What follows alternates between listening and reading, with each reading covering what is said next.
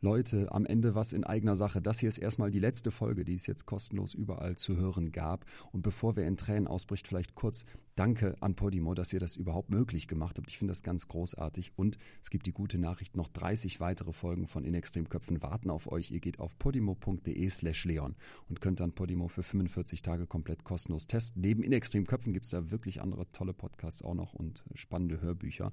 Und abgesehen davon bin ich ja jetzt ähm, die letzten Shows auf Tour. Da gibt es fast keine Tickets mehr, aber es wird demnächst eine neue Tour geben. Also vielleicht sehen wir uns nochmal live. Haltet Augen und Ohren offen. Und abgesehen davon mache ich ja noch den Podcast Betreutes Fühlen mit Atze. Also genug Chancen, dass wir uns wiedersehen. Wenn ihr Bock habt, podimo.de slash Leon, guckt da mal rein. 45 Tage kostenlos, könnt weitere Folgen hören. Und ansonsten bin ich auch immer Freund davon, dass gute Inhalte auch ein bisschen was kosten. Podimo ist echt nicht teuer und ich finde, das lohnt sich richtig. Abgesehen davon gilt hier zum Schluss wie immer bleibt mir gesund und gewogen. Vielen, vielen Dank für all das Feedback zu all den Folgen. Bis dahin, euer Leon. Ich für meinen Teil verstehe es als meinen Berufsethos, dass ich aufgrund des Delikts erstmal niemanden ausgrenze, sondern mir mehr auch die Person dahinter anschaue und nicht einfach aufgrund der Überschrift auf der Akte entscheide. Herzlich willkommen in Extremen Köpfen. Ich bin Psychologe Dr. Leon Winscheid und treffe in diesem Podcast Menschen, die Banken ausrauben, sich zu Tode hungern, anderen ins Gesicht schießen oder über Jahre hinweg in Gefangenschaft leben müssen. Erst beim genaueren Hinsehen erkennt man, dass sich hier im Extremen der Psyche Antworten auf die ganz eigenen Fragen des Lebens verstecken können.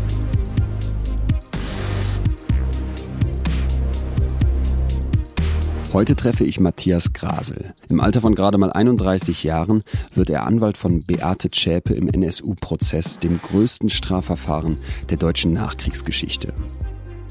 Bisher hat Matthias Grasel in den Medien fast gar nichts gesagt. Mir erzählt er, was Beate Zschäpe in der Zelle macht, warum er in Freiheit ein Bier mit ihr trinken würde und vor allem, wieso er sich dafür entschieden hat, diese Frau mit aller Kraft zu verteidigen. Seine Entscheidung fällt kurz nach dem ersten Treffen im Gefängnis. Bekanntlich saß und sitzt Frau Zschäpe in Untersuchungshaft, damals noch in der JVA München. Und der Erstkontakt mit Untersuchungshäftlingen allgemein funktioniert nur persönlich. Dementsprechend muss man erstmal den Weg über eine Besuchserlaubnis gehen. Ein Richter oder ein Staatsanwalt muss einem also eine Genehmigung erteilen für diesen Besuch. Dann vereinbart man einen Termin mit der entsprechenden JVA, also mit dem Gefängnis.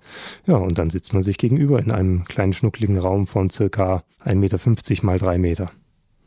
Sie sind voll Profi. Wenn ich mir vorstelle, ich würde jetzt auf die Frau treffen, die wir alle aus den Nachrichten kennen, deren Gesicht man über Jahre immer wieder sieht, die also eine Art bekannte Person ist und der gleichzeitig nachgesagt wird, dass sie das Böse verkörpert. Jetzt treffe ich zum ersten Mal auf so eine Person, die ganz viel in vielen Menschen auslöst. Wie war das bei Ihnen?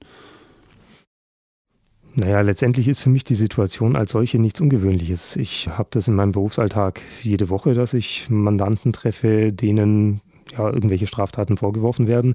Natürlich nicht immer in der äh, Qualität oder in der Intensität, wie es jetzt bei Frau Zschäpe der Fall ist.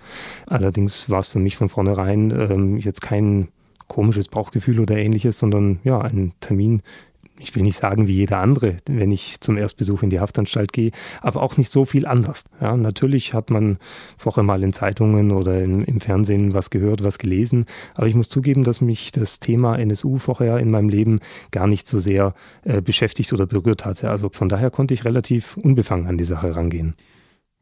Natürlich prasselte immer mal wieder die eine oder andere Schlagzeile auf einen herein, aber so jetzt über das Tagesgeschehen bei Gericht äh, in diesem Prozess habe ich mich nicht informiert. Also weder die entsprechenden Kolumnen von Spiegel, Zeit, Süddeutsche etc. verfolgt. Das war einfach nicht so in meinem Fokus bis dahin. Und trotzdem gibt es dann irgendwann dieses erste Treffen. Sie werden hinzugezogen, obwohl der Prozess schon mehrere Jahre läuft. Warum? Ja, das ist letztendlich kein Geheimnis, von daher kann ich drüber sprechen. Es ist ja bekannt, dass es zu Beginn dieses Verfahrens drei Pflichtverteidiger für Frau Zschäpe gab, die Kollegen Herr Stahl und Sturm, und dass es im Laufe der Zeit dort zu ja, Unstimmigkeiten in der Frage, wie führt man das Mandat, wie führt man die Verteidigung und mit welcher Strategie stellt man sich dort auf, gekommen ist. Letztendlich kommt man an viele Haftmandate ähnlich, nämlich durch Mund-zu-Mund-Propaganda von Zelle zu Zelle, ganz einfach gesagt. Sprich, Frau Zschäpe hat sich irgendwann an eine Mitgefangene gewandt und hat gesagt, kennst du irgendeinen Anwalt, mit dem ich mal sprechen könnte über die Frage, ist das Schweigen sinnvoll, sollte ich nicht vielleicht doch was sagen, etc. pp. Diese Mitinhaftierte hat dann nicht mich direkt, sondern meinen Kanzleikollegen empfohlen und über diese Schiene kam dann ich ins Spiel als derjenige, der dann täglich an der Front bei Gericht sitzt. Täglich an der Front. So fühlt sich's auch an. Kann man schon so sagen. In so einem Sitzungssaal im Münchner Oberlandesgericht kam es einem teilweise schon so ein bisschen vor, wenn da über 100 Leute zusammensitzen. Also ich rede jetzt nur von den Verfahrensbeteiligten, sprich von den Verteidigern, Nebenklageanwälten, Staatsanwälten, Richtern. Da wurde teilweise schon ja, der eine oder andere Kampf ausgefochten um Argumente, um Positionen. Und ja, plötzlich ist man da mittendrin in dieser großen Veranstaltung, die, wie gesagt, schon gut zwei Jahre lief ohne mich. Mit Ihnen zusammen macht Beate Zschäpe dann irgendwann den Schritt, den sich so viele von ihr so lange gewünscht hätten. Sie bricht das Schweigen. Wie kommt man an so einen Fall, das haben Sie gerade schon beschrieben, dass es da Mund-zu-Mund-Propaganda gibt, aber das ist für mich nur der erste Schritt. Wie nimmt man dann so einen Fall auch an, weil man ja weiß, man lässt sich auf etwas ein, was ein Mammutprozess wird und was bestimmt keine einfache Entscheidung ist ja, über die Entscheidung denkt man länger als fünf Minuten nach, das ist richtig. Ich muss sagen, mir ist sie rückblickend betrachtet relativ einfach gefallen. Natürlich spricht man mit zwei, drei engen Vertrauten, seien es die Eltern, sei es die Partnerin, was die davon halten, weil es natürlich auch einen gewissen Einfluss auf das Privatleben hat. Ich meine, zu Beginn dieses Verfahrens bekommt man eine Festplatte mit 50 Gigabyte Daten, in die man sich in kürzester Zeit einarbeiten darf, soll, muss. Letztendlich fallen dadurch also zahlreiche Wochenenden, Feierabende erstmal weg. Natürlich fragt man die Partnerin, was hält sie davon, wenn man jetzt mal, ja, nicht 24-7, aber doch sehr viel Zeit im Büro verbringt. Bei mir waren es tatsächlich meine Eltern, meine Partnerin und zwei sehr enge Freunde, die ich gefragt habe, was sie davon halten würden. Habe da zum Glück von allen Seiten ausschließlich Zuspruch erfahren und habe dann nach, ich glaube, zwei Tagen Bedenkzeit äh, für mich entschieden, dass ich das machen möchte. Hat Frau Schäpe sich gefreut? Ich glaube nicht, dass sie unglücklich war. Herr Stahl, einer der Pflichtverteidiger, hat gesagt, ein solches Verfahren gibt es nie wieder in einem Berufsleben. Diese Herausforderung hat auch einen Reiz. Was war der Reiz für Sie? Also ich kann die Aussage vom Kollegen Stahl zu 100 Prozent teilen. So ging es mir auch. Ähm, wenn nicht jetzt, dann kommt das nicht nochmal. Und ja, diese Herausforderung wollte ich und musste ich mich stellen. Was war der Reiz? Zum einen ist es ein juristisch hochspannendes Thema gewesen. Natürlich auch die Dimension äh, dieses Verfahrens war reizvoll, weil einfach ein Zeitlauf von 13 Jahren dort bewältigt wurde. Die ersten Straftaten 1998, die letzte 2011. Eine unglaubliche Menge an Informationen, Daten, Akten. Das hat alles ein bisschen den Reiz mit ausgemacht, würde ich sagen. Geben Sie mir doch mal bitte aus Ihrer Sicht einen Überblick von dem, NSU-Verfahren? Was ist da passiert in den ganzen Jahren? Ja, letztendlich geht es darum, dass in München, was viele schon gar nicht wissen, fünf Leute auf der Anklagebank saßen, neben Frau Zschäpe also noch vier weitere. Letztendlich geht es um eine rechtsterroristische Mordserie, bei der insgesamt zehn Menschen auf teilweise brutalste Art und Weise getötet wurden, von den beiden Tätern Uwe Mundlos und Uwe Böhnhardt und daneben noch um 15 Raubüberfälle auf Banken und Sparkassenfilialen, Supermärkte etc., die dazu dienten, den Lebensunterhalt dieser drei Personen sicherzustellen über all die Jahre. Dann natürlich während man im Untergrund lebt und im Verborgenen haust, ja, man schlecht einer normalen sozialversicherungspflichtigen Tätigkeit nachgehen kann. Ist das Verständnis dafür, dass man sich so über Wasser halten muss? Naja, letztendlich muss man von irgendwas seinen Lebensunterhalt bestreiten. Ich heiße das nicht gut, dass man das durch Überfälle oder Gewaltstraftaten tut, aber letztendlich, ja, irgendwo muss Geld in die Kasse kommen. Das ist mit Sicherheit nicht der beste Weg, aber das ist der Weg, den die Personen hier gewählt haben.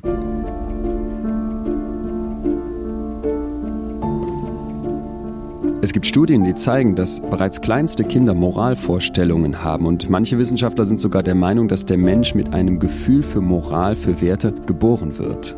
Das erklärt, warum die meisten von uns von ihren Emotionen getrieben sind und nicht von Fakten oder Gesetzen. Auch bei Grasel war es so. Wieso will er Anwalt werden? Letztendlich durch ein mehr oder weniger unschönen Zufall. Also damals während meiner Schulzeit am Gymnasium, als ich abends auf dem Weg zum Sport war, hatte ich einen interessanten Zwischenfall. Da ging ich in Begleitung mit einem Mädchen aus der Parallelklasse eben in Richtung Sporthalle und plötzlich fuhr von hinten mit recht überhöhter Geschwindigkeit ein schwarzer BMW an uns vorbei, machte eine Vollbremsung. Es stieg ein deutlich älterer Herr, ich glaube Ende 30, Anfang 40, also für mich damals deutlich älter, aus dem Fahrzeug, kam auf mich zu und schlug mir auf die Nase, ohne Vorwarnung oder irgendetwas. Das Mädel aus meiner Parallelklasse stieg bei dem Herrn ins Auto und beide fuhren mit quietschenden Reifen davon. Das war der Moment, wo ich dann das erste Mal Kontakt hatte zu Polizei, Staatsanwaltschaft, Gerichtsverhandlungen etc., äh, Schmerzensgeld und so weiter.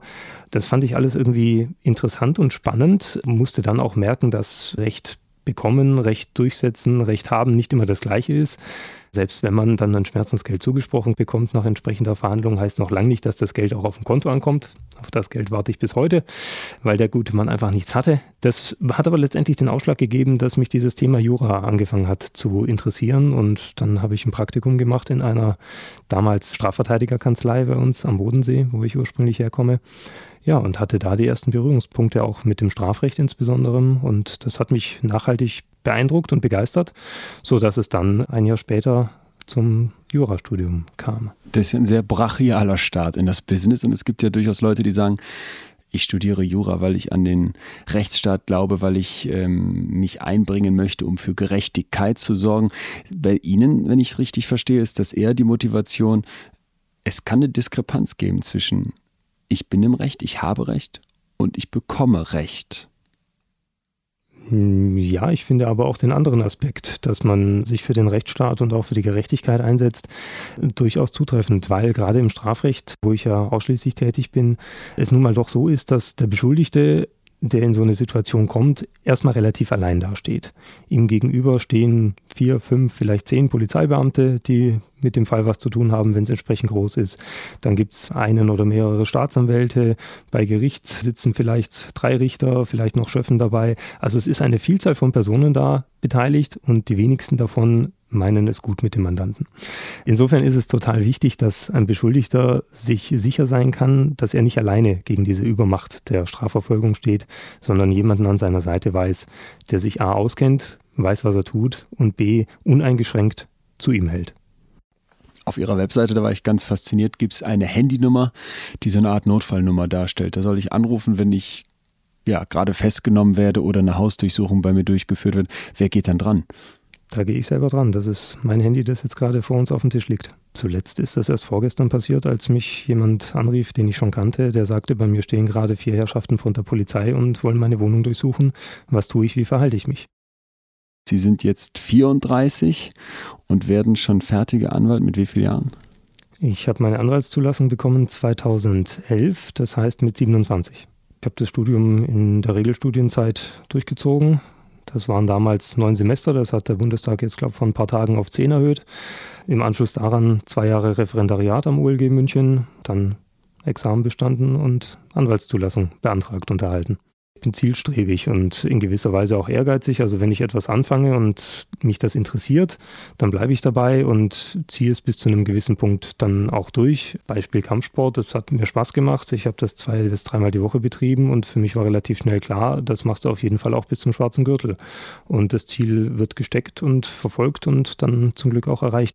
Sie haben dann gesagt, als Sie gefragt wurden, naja, jetzt geht's los mit so einem Prozess, dass Sie Erfahrung hätten in der Organisation, weil Sie als Oberkellner eben solche ganzen Events geleitet hätten mit, glaube ich, zum Teil 150 Untergebenen, wenn man das so nennen darf.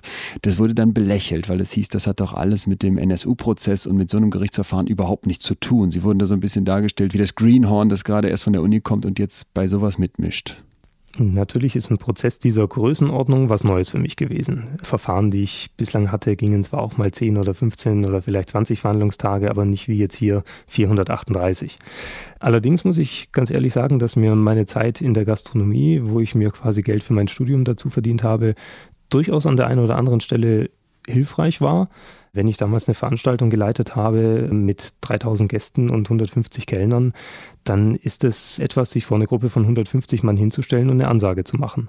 Das ist durchaus vergleichbar mit der Situation, wenn man am ja, einem der letzten Verhandlungstage sich hinstellt und plädiert.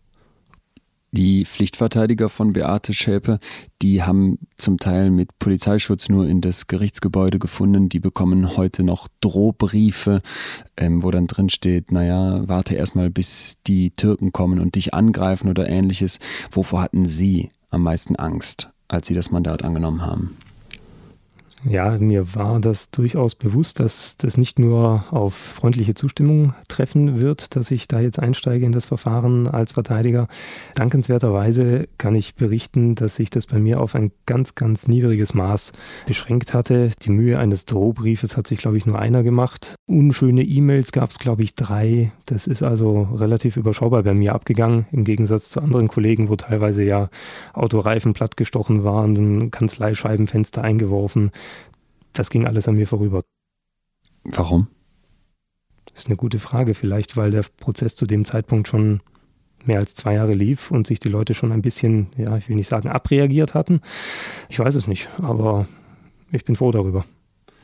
Könnte es sein, dass Ihre drei Pflichtverteidiger-Kollegen, wenn ich sie mal nennen darf, weil man hatte nicht den Eindruck, dass sie wirklich ein Team sind, das zusammenhält wie Pech und Schwefel, also dass Ihre Pflichtverteidiger-Kollegen vehementer vorgegangen sind, Beate Zschäpe zu verteidigen?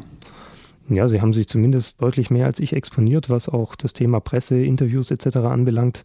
Das habe ich ganz bewusst während des Prozesses sehr, sehr niedrig gehalten. Ich habe nichts über sie gefunden, über die anderen schon. Stundenlange Dokumentation, viele Statements.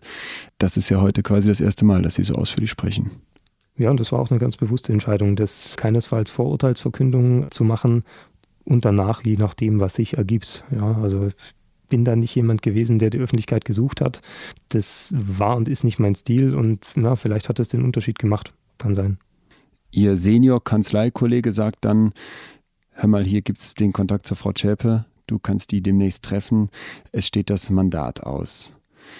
Dann Sagen Sie, dass Sie sich Zeit genommen haben, erstmal zu überlegen, würde ich das überhaupt machen wollen? Zwei Tage haben Sie überlegt, aber dann irgendwann nehmen Sie das Mandat an, treffen Beate Schäpe und dann sitzen Sie in diesem kleinen Raum, in dem Sie gerade eben äh, schon erklärt haben, wie sich das angefühlt hat, da auf so engstem Raum dann mit jemandem zusammenzutreffen, den alle anderen äh, kennen, der wirklich berühmt ist und dass Sie das eigentlich relativ kalt gelassen hat, oder?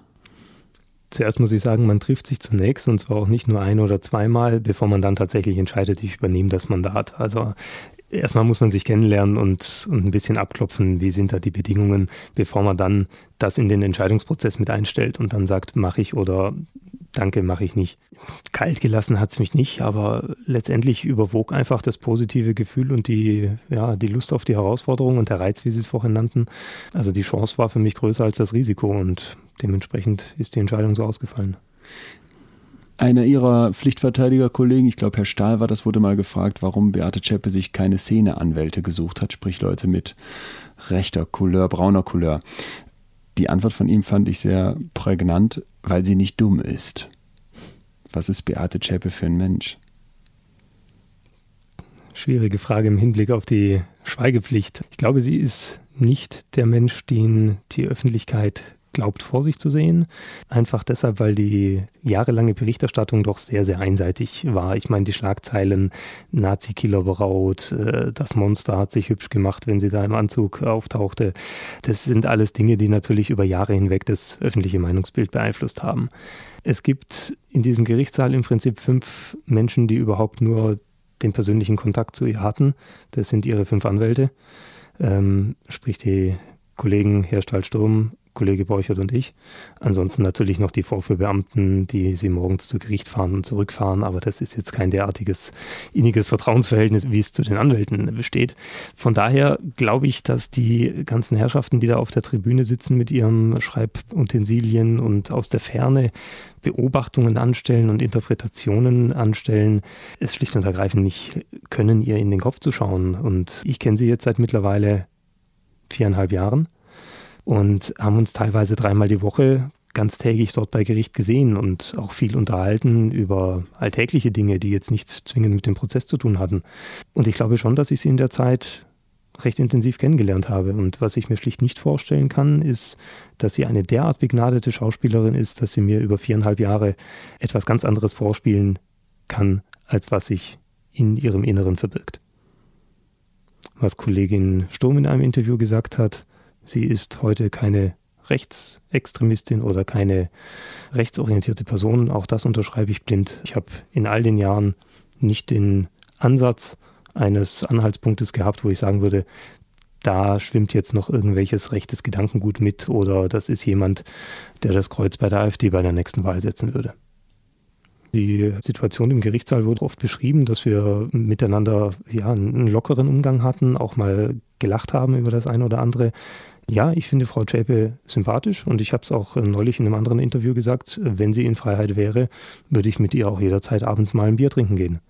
Das ist für mich eine ganz normale, vernünftige Frau, die in ihrer Vergangenheit nicht immer gute und richtige Entscheidungen getroffen hat, sogar das krasse Gegenteil davon, als sie sich entschieden hat, mit zwei bestialischen Mördern unterzutauchen und diese Situation aufrechtzuerhalten über viele, viele Jahre. Aber ansonsten habe ich keinerlei Vorbehalte gegen sie. Wäre Freundschaft ein zu starkes Wort? Ja, das wäre sicherlich zu stark. Ich pflege mit all meinen Mandanten eine professionelle Distanz. Ähm, ich sieze mich mit all meinen Mandanten, auch wenn man sich jahrelang mehrere Tage die Woche sieht oder wenn man im gleichen Alter ist oder ähnliche Interessen hat. Das ist etwas, was in dem Beruf ganz wichtig ist, dass man trotz aller empathischen Gedanken oder Verständnis für die Situation trotzdem die notwendige Distanz zwischen Anwalt und Mandant aufrechterhält.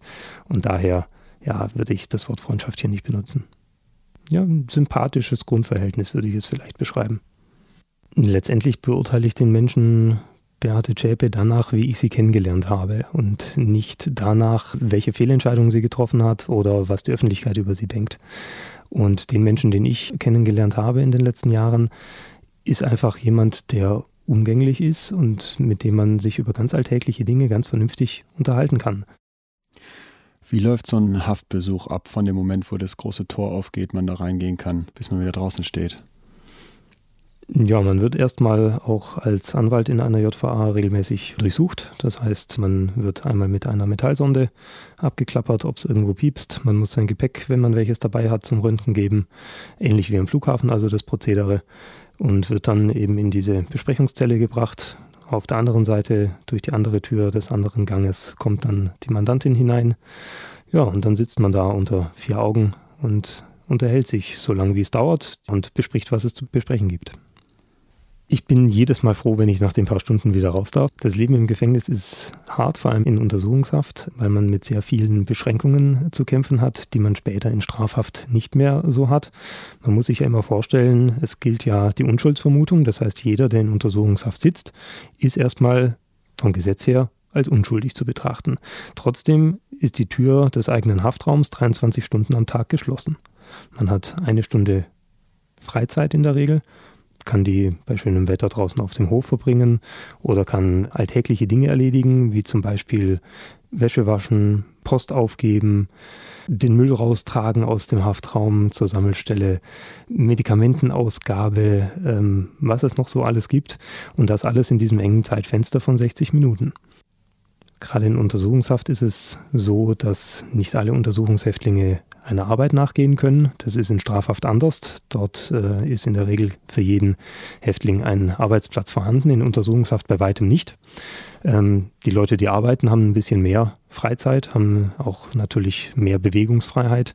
Ähm, bei meiner Mandantin war es so, dass aufgrund der Haftbeschränkungen und der entsprechenden Trennungen von anderen Mitinhaftierten ähm, sehr strenge Regeln galten. Das heißt, sie durfte nicht arbeiten, selbst wenn sie es gewollt hätte. Und dementsprechend war tatsächlich 23 Stunden sie alleine in ihrem Haftraum untergebracht. Das sind circa sechs Quadratmeter.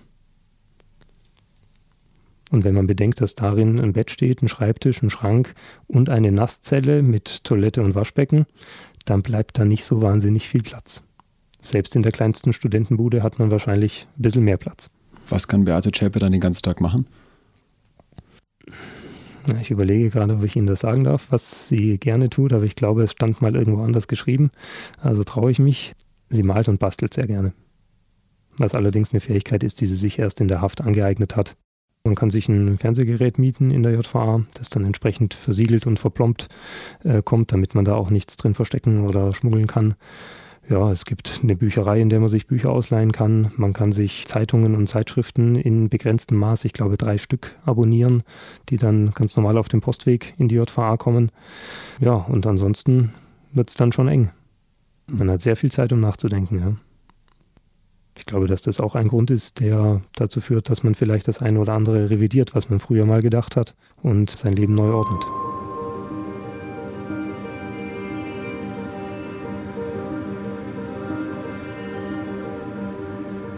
Nach relativ kurzer Absprache mit seiner Familie und vor allem dem Kennenlernen von Beate Zschäpe entscheidet sich Matthias Grasel also dafür, den ja wahrscheinlich Fall seines Lebens mit 31 Jahren anzunehmen. Was mich wundert, ist, dass er Beate Zschäpe als ganz normalen, umgänglichen Mensch beschreibt, der in seinem Leben, so wie er sagt, krasse Fehler gemacht hat. Er besucht sie immer wieder im Gefängnis, es entsteht ein intensiver Kontakt, das muss man sich klar machen. Anders kann man als Anwalt einen Menschen wahrscheinlich auch nicht verteidigen. Ich frage mich, wie sehr muss man sich mit einer Person identifizieren, um dann im Kampf vor Gericht alles für diese Person zu geben? Mit welcher Strategie holt man Beate Zschäpe da raus? Naja, die erste Aufgabe war erstmal den Einstieg zu finden und zu gucken, was passierte die letzten 214 Tage war es, glaube ich. Was steht in den Akten? Wie ist die Situation? Und dann ist die Strategie tatsächlich, sich zu überlegen, ist es sinnvoll, weiterhin zu schweigen oder ist es sinnvoll, jetzt Angaben zu machen und sich in irgendeiner Form, wie auch immer, zur Sache zu äußern. Das hat viele, viele Wochen und viele, viele Stunden gemeinsamen Gedankenaustausch und Diskussionen mit sich gebracht, bis dann diese Entscheidung letztendlich gefallen ist, wie sie gefallen ist, nämlich dass Angaben gemacht werden. Und dann noch die Frage, wie werden die Angaben gemacht? Macht das Frau Zschäpe selbst? Lese ich etwas für sie vor? Das sind alles Optionen, die man dann hat und durchspielt, was Vorteile, was Nachteile sind. Und natürlich dann auch der Inhalt, was steht da letztendlich drin. Der Seniorpartner in Ihrer Kanzlei, Herr Borchert, der hatte schon vorher Kontakt mit Frau Zschäpe, vor Ihnen. Mhm. Und es gab den Moment, da hat der Vorsitzende Richter mit Herrn Borchert gesprochen und es wurde also darüber geredet, dass das Schweigen gebrochen werden könnte von Frau Zschäpe. Das alles war, bevor Sie sich angefangen haben zu treffen, bevor sie offiziell als Anwalt dort aufgetreten sind. Und vor allem ist das alles gelaufen, ohne dass ihre Pflichtverteidiger davon in Kenntnis gesetzt wurden bin ich jetzt auf dem Holzweg, wenn ich das Gefühl habe, dass Sie dort reingerufen wurden in eine Art von Deal, dass jetzt mit Ihnen zusammen das Schweigen gebrochen werden könnte? Was ja alle wollten. Das kann gut sein, dass das bei Gericht unterschwellig bei der Entscheidung, bekommt sie einen vierten Pflichtverteidiger, ja oder nein, eine Rolle gespielt hat. Klar, der mediale Druck und auch von den Hinterbliebenen und Opfern der Straftaten war natürlich immer groß. Deren größte Hoffnung und einziger Wunsch war, sie soll reden, sie soll uns Erklärungen liefern, sie soll uns Antworten liefern letztendlich hat es tatsächlich den Anschein, dass für das Gericht ähm, die Situation bestand, okay, sie trägt sich mit dem Gedanken, sie möchte was sagen, aber nur unter der Kondition, dass sie eben einen neuen vierten Pflichtverteidiger bekommt. Das gab es ja bislang in Deutschland noch nicht, dass jemand vier Pflichtverteidiger hatte. Das war ein Novum und viele mussten erstmal überlegen, geht das überhaupt? Pflichtverteidiger erhalten sie im Prinzip so viele, wie der Staat bereit ist, ihnen zu bestellen und erstmal zu sponsern, weil ist ja auch kein Geheimnis, dass wir erstmal aus der Staatskasse bezahlt werden. Letztendlich mag das durchaus mitgeschwungen haben bei der Entscheidung, mich beizuordnen, weil das die einzige Möglichkeit war, an eine Aussage zu gelangen. Das ist doch aber interessant. Also ein Richter, der erstmal neutral sein muss, klar auch das Bestreben hat, aufzuklären, an die Wahrheit zu kommen, ist so einem großen Druck ausgesetzt, dass er sich jetzt berufen fühlt, einen zusätzlichen Anwalt zu bestellen, damit ein Novum auslöst, wenn man so möchte, und die eigentlichen ordentlichen Pflichtverteidiger darüber nicht informiert. Ja, das war in der Tat eine unglückliche Situation, als das dann auch ja, öffentlich wurde, welche Gespräche schon stattgefunden haben zwischen dem Senat und uns und dass die anderen drei Kollegen da mehr oder weniger von einem Tag auf den nächsten überrascht wurden. Da haben die auch zu Recht äh, etwas verschnupft reagiert darauf und äh, haben sich da entsprechend scharf positioniert gegenüber dem Senat. Das kann ich gut nachvollziehen. Ich persönlich konnte die drei nicht über unseren Planungsstand und unseren Gedankenaustausch informieren, weil auch innerhalb dieser vier Pflichtverteidiger die Schweigepflicht gilt. Also auch denen drei gegenüber äh, bin ich zur Verschwiegenheit verpflichtet, so wie ich es gegenüber jeder anderen Person auf der Welt auch bin. Aber nochmal, ein Gericht tut sich zusammen mit neuen Anwälten wenn man so will, gegen die bisherige Strategie der Pflichtverteidiger, nämlich das Schweigen durchzuziehen und schafft das auch. Beate Zschäpe redet am Ende, darüber sprechen wir noch, aber ist das nicht erstmal, ja, sorry, aber eine Mauschelei? Das mag äh, so aussehen wie eine Mauschelei, wobei ich es nicht für verboten halte, dass die neuen Verteidiger sich mit dem Gericht unterhalten, um Zeit für ja, etwas wie eine Einlassung zu schaffen. Ich habe nie mit dem Vorsitzenden des Gerichts gesprochen, ich kenne ihn natürlich auch nicht. Versetze ich mich in seine Lage, weiß ich, Ganz Deutschland guckt auf mich. Es gibt die ganze Zeit den Vorwurf, dass vertuscht wurde und es wurden de facto Akten geschreddert, die zur Wahrheit hätten beitragen können. Das wurde so zugegeben von mhm. den zum Teil Verantwortlichen. Ja. Es gibt die ganze Zeit den Vorwurf, dass der Rechtsstaat auf dem rechten Auge blind ist. An vielen Stellen hat man den Eindruck, ja, den gibt's zu Recht. Und da sitze ich jetzt also als Richter und merke, die Frau spricht nicht, die sagt gar nichts. Und jetzt sehe ich den Ausweg über einen zusätzlichen Anwalt, einen jungen Shootingstar, wenn ich sie so nennen darf, das Ganze im eigenen Interesse zu korrigieren. Nochmal, für mich ist das doch etwas, was sich nicht sehr rechtsstaatlich anhört. Denn als Richter bin ich ja neutral und zwar möchte ich an die Wahrheit kommen. Aber vor allem, wenn man sich das Ende des Verfahrens anguckt, und darüber werden wir später noch sprechen, hat man auch das Gefühl, es ist jetzt was völlig anderes rausgekommen als das, was die drei Pflichtverteidiger gefordert haben mit ihrer harten Linie des Schweigens. Und es gibt nachher sehr viele Kolleginnen und Kollegen aus dem juristischen Bereich, die haben gesagt, ja, jetzt können wir verstehen, warum Beate Zschäpe geschwiegen hat. Und zwar nachdem sie das Schweigen gebrochen hat. Also um es vorwegzunehmen, ich glaube nicht, dass das Ergebnis positiver ausgefallen wäre, wenn die Schweigestrategie aufrechterhalten geblieben wäre. Ich finde, man kann es so sehen, wie Sie das gerade beschrieben haben. Ich finde, man kann es auch aus der anderen Seite sehen. Jetzt äh, wendet sich die Angeklagte an das Gericht und teilt mit, ich überlege mir, ob ich vielleicht nicht doch was sagen möchte. Aber meine drei bisherigen Anwälte sind nicht bereit, mich diesbezüglich zu begleiten und zu beraten. Denn diese Situation hatten wir schlicht und ergreifend. Dann finde ich es vom Gericht in gewisser Weise sogar zwingend aufgrund von Fairness-Gedanken, dass es dann sagt, okay, wir geben dir die Möglichkeit, mit jemandem darüber zu sprechen. Ob das dann jetzt den Umfang hat, dass man jemanden für zwei, drei, vier Gespräche in der Haft eine Besuchserlaubnis erteilt oder ob man dann gleich sagt, den ordnen wir bei für den Rest des Verfahrens, das ist natürlich dann eine Entscheidung, die das Gericht so oder so treffen kann.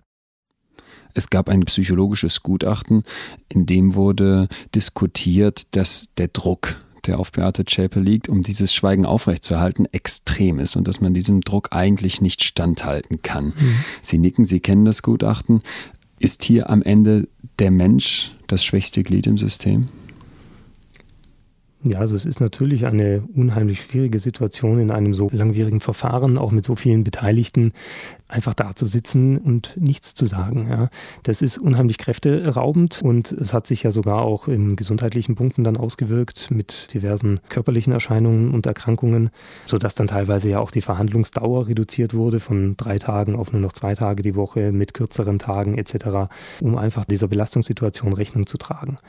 Dass man dann den Gedanken hat, okay, wenn ich das Schweigen nicht durchhalte, vielleicht ist Reden eine Alternative, finde ich logisch und naheliegend und dass man da mal drüber nachdenkt, ob es noch einen anderen Weg gibt. Auf dem Weg zu meiner Oma sind wir immer auf so eine Landstraße gefahren und da stand dann so ein Blumenhändler mit so einzelnen Blumenvasen an der Straße. Das erinnert mich immer an Enver Şimşek. Das war das erste Opfer am 9. September 2000 wird der Blumenhändler beim Aufbau seines Standes erschossen. Und das mit mehreren Schüssen. Er stirbt nicht sofort, sondern erst später an den Folgen. Ein Sohn von ihm steht dann später vor Gericht und sagt, ich frage mich oft, was mein Vater gefühlt haben muss, als auf ihn geschossen wurde, was er fühlte, als er auf dem Boden lag, als er stundenlang Schmerzen hatte. Die Seite von Beate Zschäpe, das Schweigen nicht mehr auszuhalten, haben Sie gerade dargelegt. Die Seite der Opfer, dieses Schweigen nicht zu ertragen. Was macht das mit Ihnen?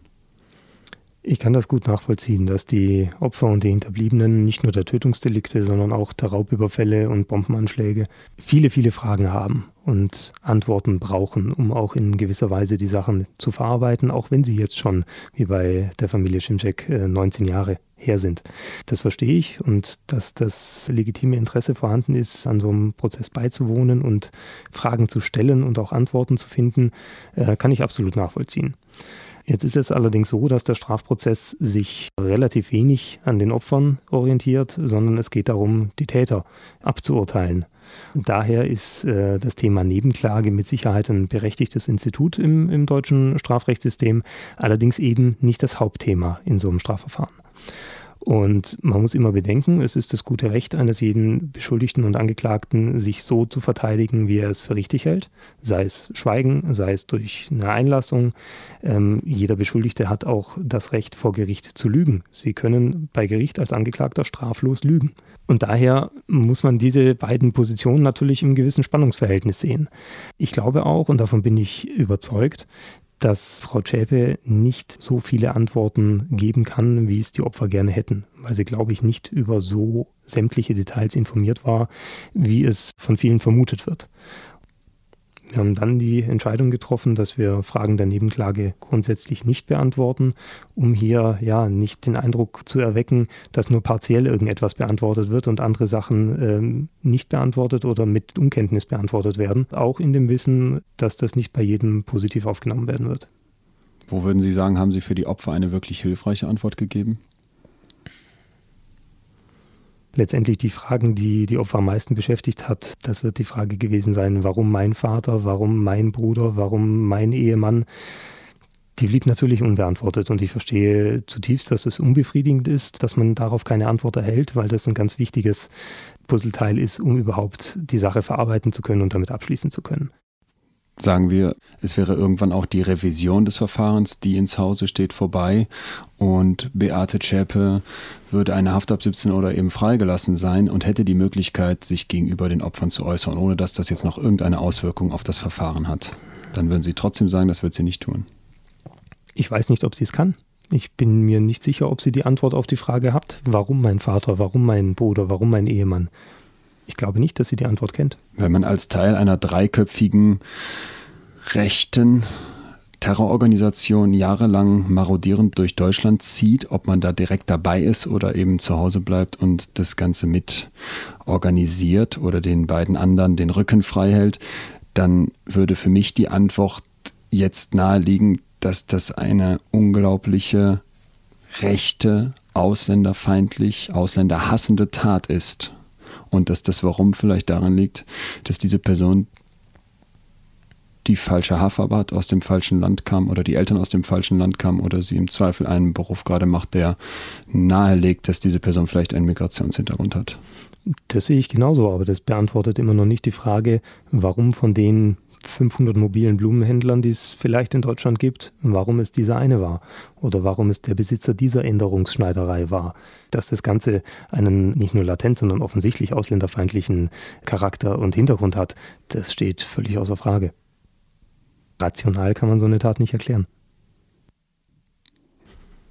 Entschuldigt hat sie sich ja bei den Opfern zweimal im Laufe des Verfahrens. Das waren die einzigen zwei Momente, in denen sie selbst gesprochen hat und nicht über mich oder den Kollegen hat sprechen lassen.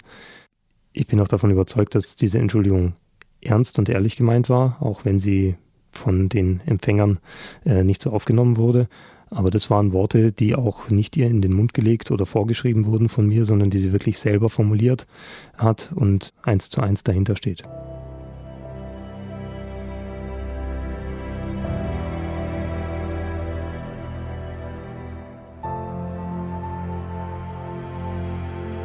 Jetzt kommt der 9. Dezember 2015. Matthias Grasel fährt morgens ins Oberlandesgericht München in den Raum A101 und er weiß genau, die ganze Welt guckt auf München. Er ist gerade mal 31 Jahre alt und hat etwas im Gepäck, auf das alle warten. Beate Zschäpe wird ihr vierjähriges Schweigen brechen. Jeder wartet auf Antworten, das Gericht, die Presse und vor allem auch die Opfer. Der Druck ist also maximal, viel mehr Aufmerksamkeit kann es nicht geben. Nicht nur in Deutschland, sondern auch weltweit. In anderen Ländern interessiert man sich dafür, wie das Land, in dem es Nazis gab, vor nicht allzu langer Zeit mit so einem Verfahren umgeht. 53 Seiten aus dem Mund von Beate Zschäpe, aufgeschrieben von Matthias Grasel. Er hat notiert und formuliert, was diese Frau nach Jahren des Schweigens nun der Welt mitteilen möchte.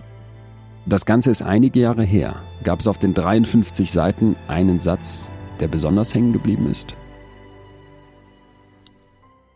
Ich weiß, dass der Satz, der am häufigsten, glaube ich, vorkam, tatsächlich gewesen ist, an der Vorbereitung und an der Durchführung der Tat X war ich äh, nicht beteiligt.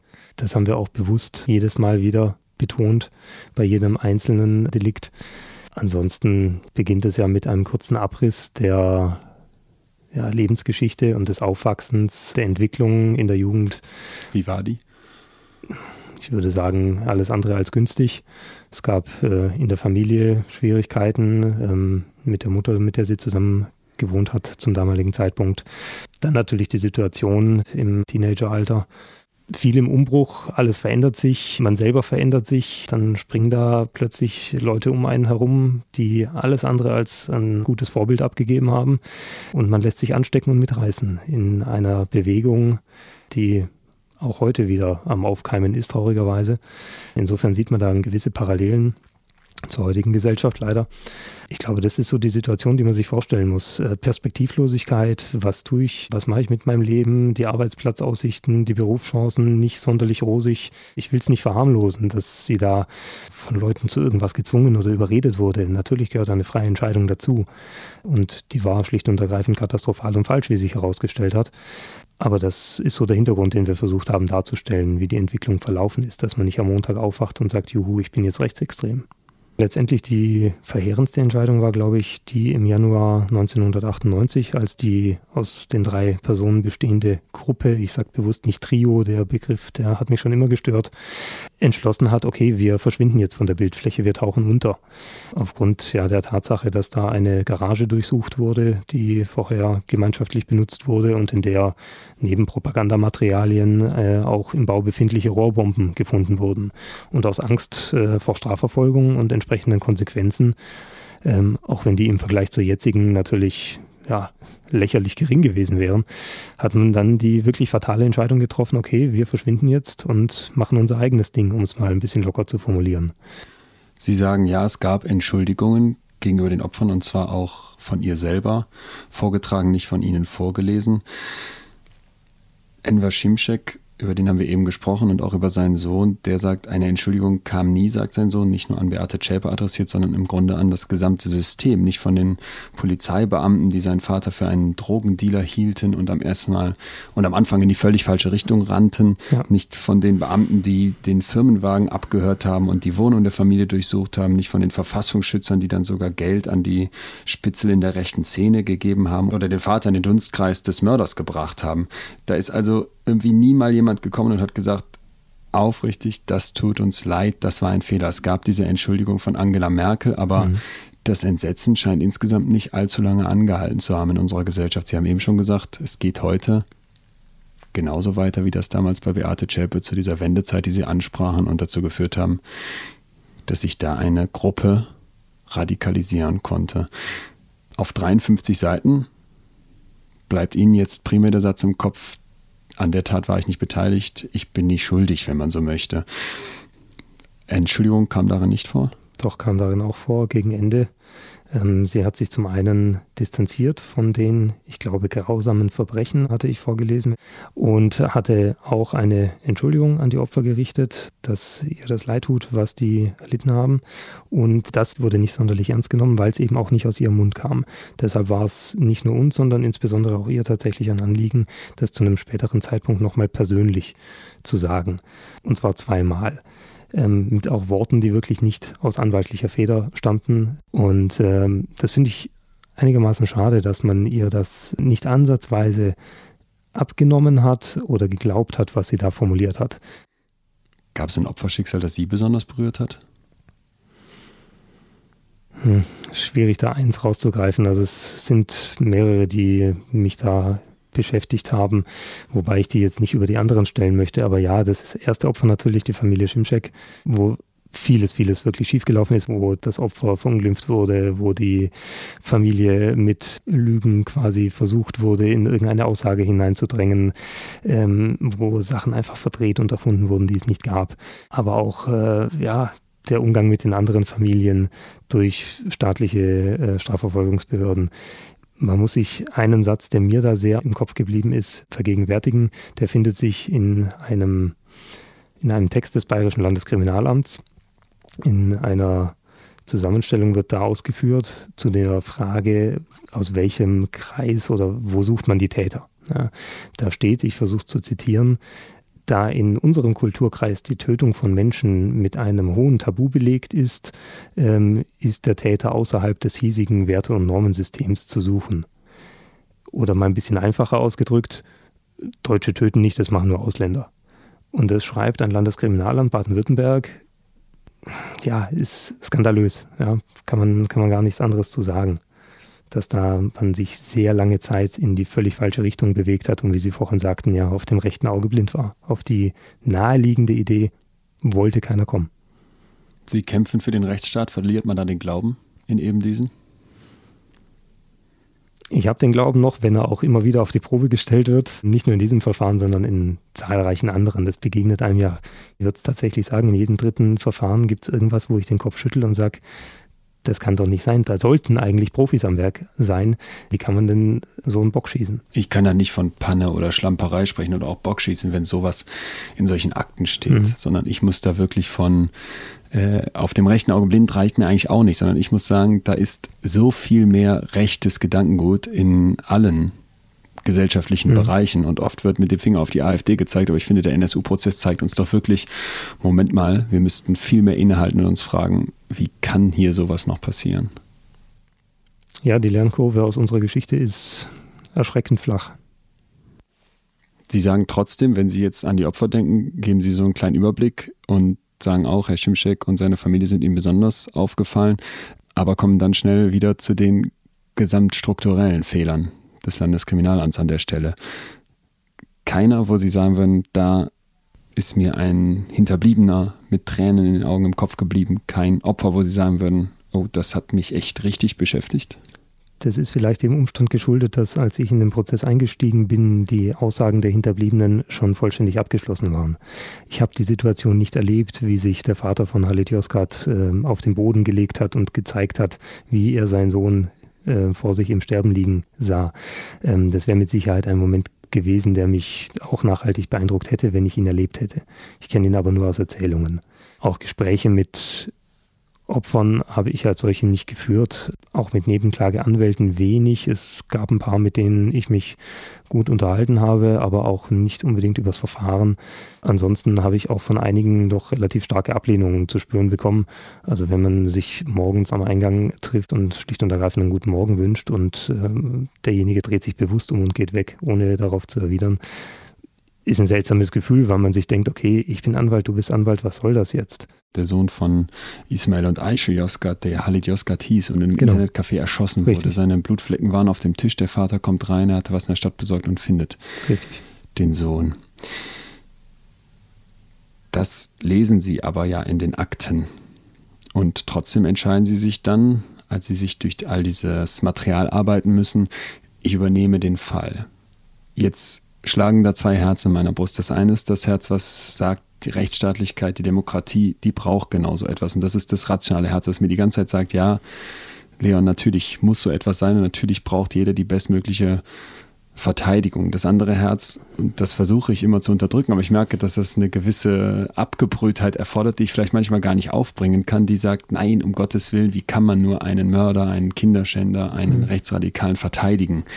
Wie kriegen Sie diesen Spagat hin?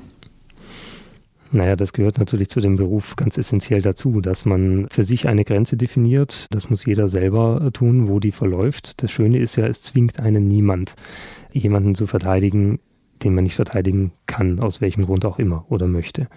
Ich kenne genügend Kollegen, die sagen, irgendwas Rechtes oder sei es auch Linksextremes mache ich nicht. Oder vielleicht noch verbreiteter das Thema Kinderpornografie etc. Ich für meinen Teil verstehe es als mein Berufsethos, dass ich aufgrund des Delikts erstmal niemanden ausgrenze, sondern mir mehr auch die Person dahinter anschaue und nicht einfach aufgrund der Überschrift auf der Akte entscheide, was ich tue, sondern ich lerne die Person kennen, spreche mit der und wenn mein Eindruck ist, okay, wir kommen überhaupt nicht zusammen oder haben völlig verkehrte Vorstellungen, wie hier eine vernünftige Verteidigung ablaufen kann, dann lehne ich auch ein Mandat ab. Wenn ich aber merke, okay, das passt soweit von der professionellen Basis, Anwalt, Mandant, dann ist für mich das Delikt kein Grund, um zu entscheiden, dass ich das Mandat übernehme oder nicht übernehme. Ich hätte jetzt erwartet, dass Sie sagen, nein, pauschal, ich übernehme solche Mandate. Sie machen schon die Einschränkung, es muss passen. Einerseits klar das Strategische, andererseits aber auch das Menschliche. Mhm. Richtig. Sprich, wenn Beate Zschäpe Ihnen menschlich nicht gepasst hätte, hätten Sie gesagt nein. Dann hätte ich zumindest mir die Entscheidung deutlich schwerer gemacht. Wie sie ausgefallen ist, weiß ich nicht, aber es muss menschlich stimmen zwischen Anwalt und Mandant, weil es ist doch eine, in diesem Fall eine sehr, sehr lange Zeit, die man zusammen verbringt. Und natürlich muss das Wichtigste gegeben sein, ein gewisses Vertrauensverhältnis. Das muss irgendwie passen und wenn es nicht passt, dann sollte man es bleiben lassen. Beate Zschäpe ist Mitwisserin. Sie weiß, wenn die beiden Haupttäter des NSUs nach Hause kommen, dass sie gemordet haben oder eine Bank überfallen haben. Und statt etwas zu tun, so sagt sie später, verfällt sie ein wenig dem Alkohol, wenn ich das richtig verstanden habe, und vernachlässigt sogar die Katzen, so ihre Formulierung. Ich stelle es mir extrem schwer vor, bei so einem Menschen zu dem Schluss zu kommen, doch das passt persönlich. Das können, glaube ich, die wenigsten nachvollziehen, weil keiner sie kennt. Aber wenn man mit ihr spricht und ja auch über alltägliche Dinge spricht, dann lernt man doch den Menschen kennen und kann besser einschätzen, wie tickt derjenige. Und ich für meinen Teil merke eben, die tickt bei weitem nicht so, wie es alle Welt von ihr glaubt. Unterstellen wir mal, auch vielleicht, um es so ein bisschen zu verstehen, was eigentlich der Job eines Anwalts ist, vor allem eines Strafverteidigers.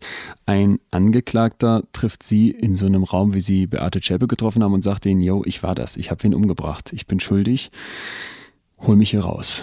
Jetzt müssen Sie zusammen eine Strategie überlegen, wie Sie es in unserem Rechtssystem vollkommen zulässig schaffen, diese Person so gut zu verteidigen, dass das bestmögliche Ergebnis dabei rauskommt. Stellen wir uns vor, Sie schaffen das am Ende. Dieser Mörder, von dem Sie wissen, dass es ein Mörder ist, der wird aufgrund Ihrer genialen Strategie freigesprochen. Das muss ja im Alltag eines Anwalts mal passieren. Wie fühlt man sich in so einem Moment? Zum einen geht es äh, bei der Strafverteidigung nicht immer um die Frage schwarz oder weiß, sprich lebenslang oder Freispruch. Es gibt ja dazwischen auch noch ganz viel. Wie jetzt zum Beispiel im Fall von einer Mordanklage, äh, gibt es lebenslänglich oder ist es vielleicht doch nur in Anführungszeichen ein Totschlag gewesen? Und für den gelten ganz andere Strafrahmen, nämlich ist der von 5 bis 15 Jahren. Und es macht für den Mandanten der vielleicht tatsächlich schuldig ist, einen großen Unterschied, ob er lebenslänglich sitzt oder ob er zehn Jahre bekommt. Also von daher zwischen Weiß und Schwarz liegt noch ganz, ganz viel Grau. Wenn der trotzdem freigesprochen werden sollte, ja, sowas kommt vor, dann ist das meistens nicht nur der genialen Verteidigungsstrategie des Anwalts geschuldet, sondern ganz oft auch äh, Fehlern, die im Rahmen der Justiz passiert sind. Jetzt kommt der frei. Wie fühlt sich das an? Schreibt man innerlich Juhu? Es ist schon ein gemischtes Gefühl. Also ich hatte die Situation in der Konstellation mit einem Mörder tatsächlich noch nicht. Äh, von daher kann ich nicht sagen, wie es sich tatsächlich anfühlt. Ich kann nur sagen, wie ich es mir vorstellen würde. Natürlich ist man einerseits mit Sicherheit stolz auf den Erfolg, den man hatte, weil das ist nicht alltäglich. Ich glaube, die Freispruchquote bei Mordanklagen ist verschwindend gering. Ansonsten ist mit Sicherheit neben der Erfolgskomponente auch ein gewisses, ja, mulmiges Gefühl dabei und sagen, okay, jetzt läuft der weiter draußen rum? Ist das wirklich gut, auch für die Allgemeinheit? Es gibt natürlich auch völlig verschiedene Typen von Mördern. Es gibt denjenigen, der einmal mordet, weil es viele dumme Zufälle zusammengekommen sind, um es mal so auszudrücken. Oder es gibt denjenigen, der das auch problemlos wieder macht, weil ihm da irgendwie Gefallen dran gelegen ist. Insofern, ja, ich kann mir durchaus vorstellen, dass, das, äh, dass da zwei Herzen in der Brust anschlagen in dem Moment. Sie sagen, Sie sind so extrem ehrgeizig. Könnte es in so einem Fall auch mal passieren, dass man vielleicht sagt, ich gebe nicht mein Bestes? Würde ich nicht sagen, weil natürlich tritt man in so einem Verfahren an, um erfolgreich zu sein. Es wäre ein gewisses Stück weit Verrat am eigenen Mandanten und das ist streng genommen sogar strafbar.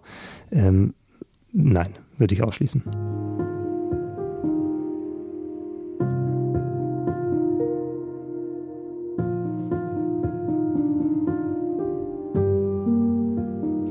In jedem menschlichen Hirn gibt es den großen Druck zu rechtfertigen, was wir tun und zwar vor uns selbst. Matthias Grasel würde einen Mörder so gut verteidigen, dass er im besten Fall ohne Strafe freikommt. Wie kann man das vor sich selbst rechtfertigen? Ich finde, dass es erstmal unglaublich schwerfällt, sich das vorzustellen als Nicht-Anwalt. Wie kann ein Anwalt einen Mörder verteidigen und dann glücklich nach Hause gehen, wenn es gut lief? Aber gleichzeitig muss man sich klar machen, dass nur so unser Rechtssystem funktionieren kann. Wenn ich als Angeklagter vor Gericht stehe und nicht die bestmögliche Verteidigung bekomme, die ja nur Anwälte leisten können, dann zerbricht das, worauf unsere Demokratie aufgebaut ist, dann geht etwas kaputt, was so viel wertvoller ist als die Frage, die sich der einzelne Anwalt hier über Moral und Gerechtigkeit stellen muss. Am 10. Juli 2018 kommt es zum Urteil des Oberlandesgerichts gegen Beate Zschäpe. Sie wird für schuldig befunden des zehnfachen Mordes, Mordversuch, Brandstiftung und Mitgliedschaft in einer terroristischen Vereinigung und zu lebenslanger Haft verurteilt. Der Richter stellt außerdem die besondere Schwere der Schuld fest. Jetzt frage ich mich, als Anwalt habe ich jahrelang dafür gekämpft, um diese Frau möglichst gut zu verteidigen und höre dieses Urteil. Wie fühle ich mich? Das Erfolgserlebnis war das jetzt nicht, ja, über das wir gerade gesprochen haben. Vielleicht ein kleiner Erfolg, weil die Sicherungsverwahrung nicht angeordnet wurde, die ja vom Sachverständigen empfohlen worden war. Ansonsten, ja, wie fühlt man sich in dem Moment? Es war nicht gänzlich unerwartet, weil natürlich schon oft im Hinterkopf mitgespielt hat, das könnte das realistische Ergebnis sein. Ich bin mir auch sicher, wie ich es vorhin schon mal sagte, dass bei Durchhalten der Schweigestrategie das ebenfalls das Ergebnis gewesen wäre. Letztendlich ist es juristisch an einer relativ simplen, aber juristisch hochkomplexen Frage aufgehängt. War Beate Zschäpe Mittäterin an den von Uwe Mundlos und Uwe Böhnhardt begangenen Verbrechen? Das ist in einem Satz zusammengefasst die Fragestellung, die das Gericht zu entscheiden hat. Wenn das Gericht das Ganze mit Ja beantwortet, ist der Rest selbsterklärend. Das hat es ja getan. Dann ist die lebenslange Freiheitsstrafe vorgeschrieben und dass man bei zehn Morden vollendeten und ich glaube 32 Versuchten äh, zu einer besonderen Schwere der Schuld kommt, da muss man auch nicht fünf Jahre Jura studiert haben, um das äh, für naheliegend zu halten. Wenn das Gericht die Frage mit Nein beantwortet hätte, dann wäre es spannender geworden. Dann stellt sich die Frage, okay, sie ist nicht Mittäterin, was ist sie dann? Ist sie Gehilfin? Ist sie Anstifterin? Ist sie straflose Mitwisserin? Dann wäre das nochmal viel spannender und komplexer geworden. Auch die Frage, was ist dann die richtige Strafe dafür? Was wird Beate Zschäpe in dem Moment gedacht haben? Ich glaube, sie hat es gefasst aufgenommen. Das konnte man ihr, glaube ich, ansehen im Sitzungssaal, weil auch sie natürlich in gewisser Weise damit gerechnet hat. Es hätte anders kommen können, aber wir waren uns alle, und damit meine ich auch die Mandantin, bewusst, dass dieses Ergebnis durchaus geschehen kann. Ich habe mir ein anderes Ergebnis erhofft und finde ein anderes Ergebnis auch juristisch richtig. Mir tat es leid, weil es nicht meinem Rechtsempfinden entspricht. Zum einen bin ich mit der Argumentation des Gerichts nicht d'accord. Auf der anderen Seite tut mir auch der Mensch, den ich kennengelernt habe, leid, weil ich glaube tatsächlich, dass es äh, nicht mit einer lebenslangen Freiheitsstrafe hier geahndet werden musste, sondern es auch gut 10, 12, 14 oder von mir aus 15 Jahre sein hätten können. Mit all diesen Ergebnissen, die in irgendeiner Zahl bestehen, hätten wir alle gut leben können.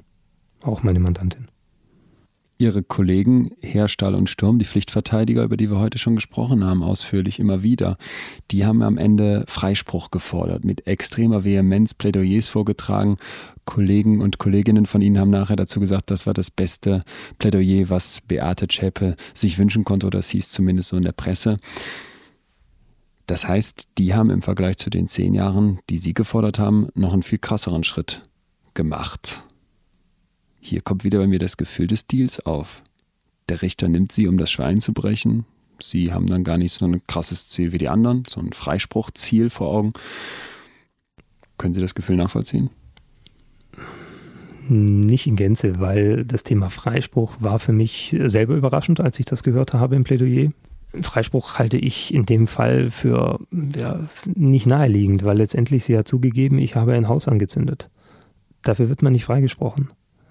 Unabhängig davon, ob es da noch Morde, Sprengstoffanschläge und sonst was gab. Von daher halte ich den Freispruchantrag zwar konsequent begründet von dem, wie Sie es vorgetragen haben, aber völlig utopisch von der Wahrscheinlichkeit, dass es so kommen wird.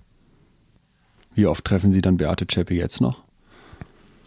Nach dem Urteil noch sehr regelmäßig, weil sie ja noch nach wie vor in München in Haft äh, befand.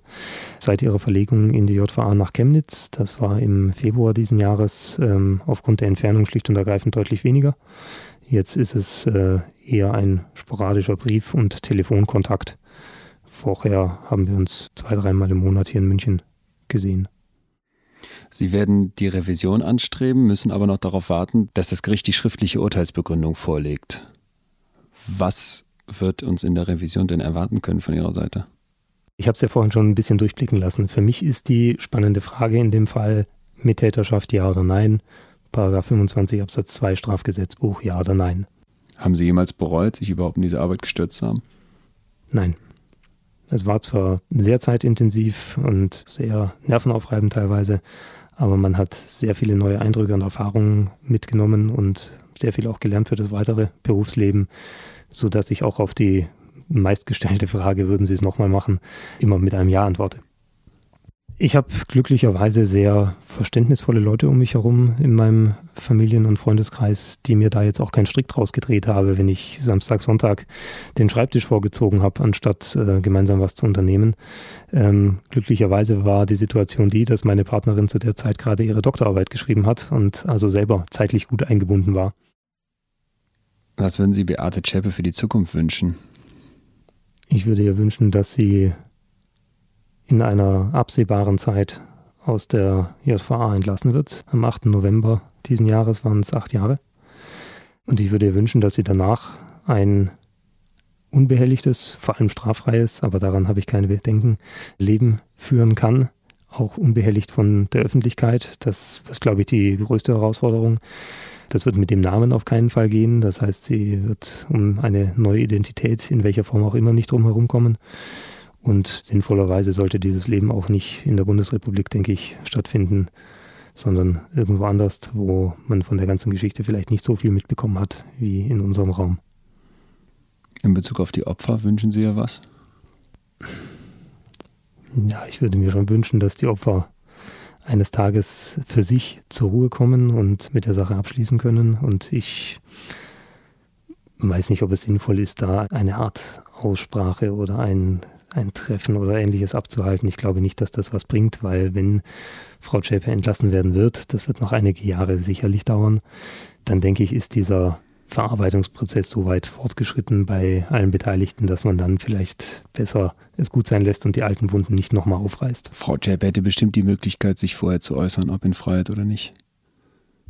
Sei es in Form von einem Brief, sei es in Form von einer Aussage über ihre Anwälte.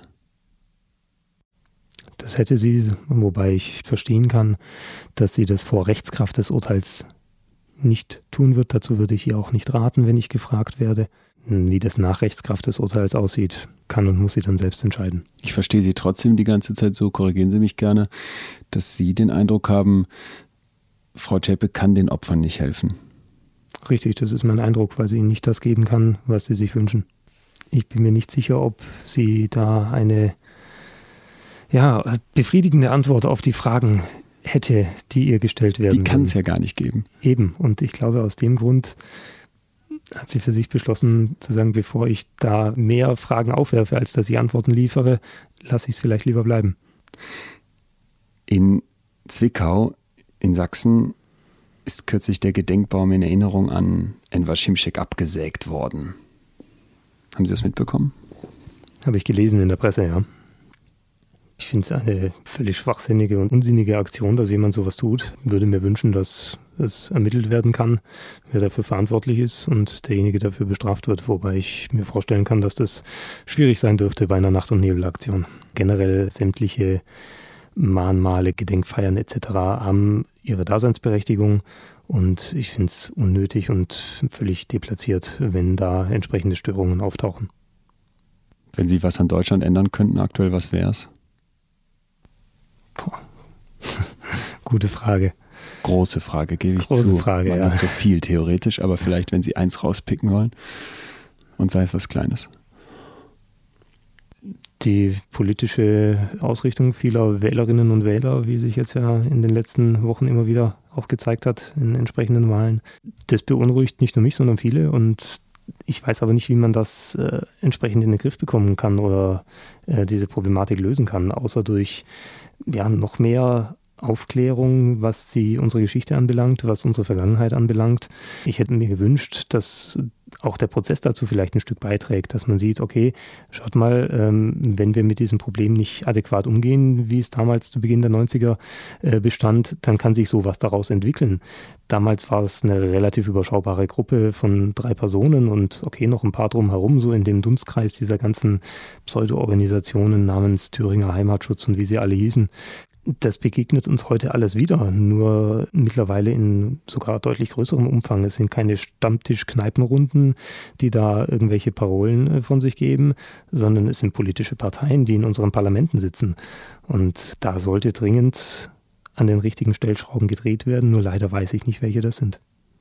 Vielleicht würde ja eine Art von Statement-Bekundung von Frau Zschäpe, in der sie klar macht, wie falsch das war, was sie damals glaubte, wie falsch die Ideologien waren, denen sie hinterhergerannt ist und wie wichtig die Läuterung für sie jetzt war, dazu ein kleines Stück beitragen können.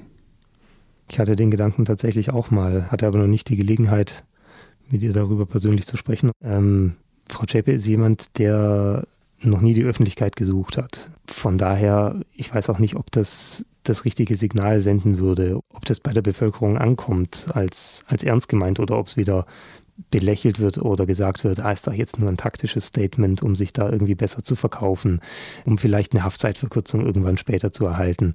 Also ich bin mir nicht mal sicher, ob das so aufgefasst wird, so ernst, wie es dann gemeint wäre.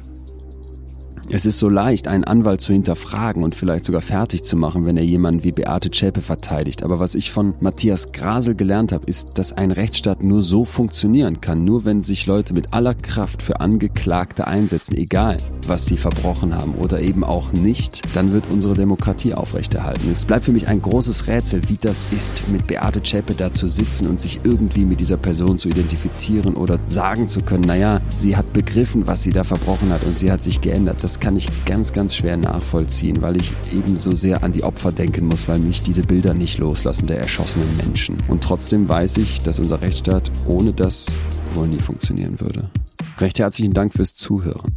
Nächste Woche treffe ich Stefan Lange. An einem Freitagabend in einer Bar entscheidet er sich tief depressiv dazu, sich in drei Wochen umzubringen. Die Zeit braucht er, um bestimmte Dinge ein letztes Mal zu tun. Eis essen, frische Luft atmen, auf Wiedersehen sagen. Er überlebt seinen Suizidversuch und von Stefan Lange kann man einen Blick auf das Leben kennenlernen, den ich so noch nicht kannte.